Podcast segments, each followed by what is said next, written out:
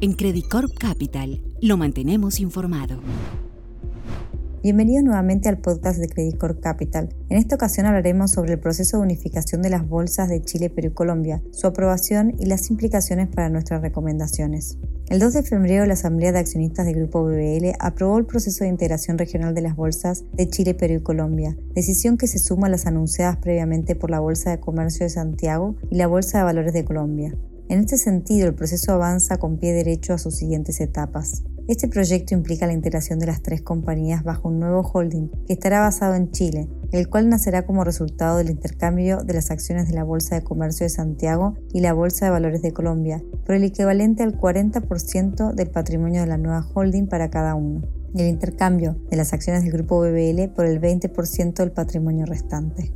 Además, la integración implicará el uso de una plataforma común para los tres mercados, así como la estandarización de reglas y condiciones de funcionamiento. En nuestra opinión, la integración podría ser un hito importante para el mercado de la región andina por la posibilidad de atraer un mayor número de participantes, con el consecuente incremento en los volúmenes de negociación. Además, los accionistas de las tres bolsas en proceso de integración podrían ver beneficios adicionales por la materialización de múltiples sinergias potenciales, así como por la mayor liquidez que podría tener las acciones de la nueva holding. Los siguientes pasos que incluyen el intercambio efectivo de las acciones de las tres bolsas por acciones de la nueva holding, la integración de infraestructura, la estandarización de normas y regulación regional, suponen varios desafíos de ejecución, en particular aquellos que requieren la aprobación de entidades gubernamentales. No obstante, esperamos que el proceso concluya favorablemente, considerando los importantes beneficios que se esperan tanto para los tres países como para las empresas que lideran esta propuesta. A continuación detallaremos algunas ideas que rescatamos del proyecto. Plataforma única de negociación. Según la BBC, se eliminarán las plataformas individuales de negociación de cada uno de los tres países y existirá una plataforma única para los tres mercados. Desde nuestro punto de vista creemos que es clave ya que garantizará una integración efectiva. Compensación y liquidación. La BBC indicó que existiría un reglamento unificado por los procesos de compensación y liquidación. La idea es que se pueda liquidar en dólares y en moneda local, aunque se afirmó que la liquidación en dólares sería positiva, pero no un paso obligatorio de la integración. Regímenes fiscales. La BBC destacó que ninguna de sus actividades está sujeta a la armonización de la regulación en materia tributaria. Sin embargo, tener una plataforma unificada podría conducir potencialmente a conversaciones con los reguladores sobre el tema. Claves únicas. El grupo BBL indicó que no sería necesario abrir varias cuentas. De este modo, si un cliente está registrado en uno de los tres mercados, su intermediario podría ingresar órdenes directamente en cualquiera de los otros mercados. Tarifas. Según la BBC, existen varias diferencias en la estructura tarifaria entre los tres países. En ese sentido, luego de que la holding sea creada, las empresas deberán evaluar qué tipo de tarifa prevalecerá. El holding reduciría las tarifas progresivamente para beneficiar a todo el mercado, convergiendo en la primera fase hacia un nivel más bajo entre los tres mercados. Esta reducción de tarifa no afectaría la rentabilidad del negocio, ya que las sinergias derivadas de la integración serían mayores. Valoración integrada de entidades. Si se logran los objetivos de la integración, se espera que la nueva compañía tenga un valor patrimonial promedio de 764 millones de dólares bajo el escenario base, lo que representa un incremento del 23% en comparación al valor agregado actual de las tres compañías sin integración, de acuerdo con el asesor independiente contratado para esta transacción.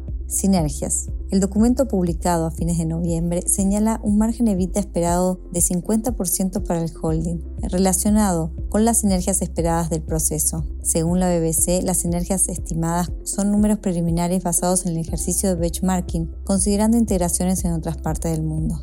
Próximos pasos. Como los accionistas de los tres países aprobaron recientemente el proceso, el paso a seguir sería el canje de acciones, el cual se espera para el tercer trimestre del 2022. En el caso de la BBC, existe la posibilidad de que la empresa anuncie una OPA para lograr el 100% de los accionistas se sume al canje de acciones. Si bien este no es el caso base, es algo a monitorear hacia adelante. Impacto sobre nuestras recomendaciones. Consideramos que el proceso de valorización fue positivo para la BBC, ya que considera un incremento en la valorización en comparación con nuestras cifras actuales, dado que los próximos pasos de la unificación, que abarcan la integración de infraestructura, la estandarización de normas y la regulación regional, tienen un alto nivel de dificultad.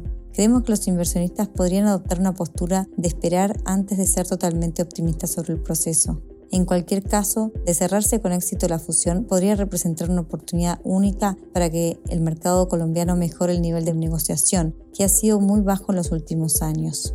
Mantenemos nuestra recomendación de mantener, aunque reconocemos que existen importantes sesgos alcistas para nuestro precio objetivo. Creemos que el proceso de valorización fue neutral para el grupo BBL, ya que no representó sorpresas en comparación con lo previsto, por lo que mantenemos nuestra recomendación de mantener. Sin embargo, de lograrse la fusión, creemos que se agregará un valor significativo a los tres mercados, especialmente a la Bolsa de Valores de Lima, que tiene niveles de liquidez más bajos que sus pares. Además, la propuesta de un reparto extraordinario de dividendos previo al intercambio de acciones por un monto de 49 millones de soles, en el caso de que se concrete, significaría un retorno del dividendo adicional cercano al 10%. Muchas gracias.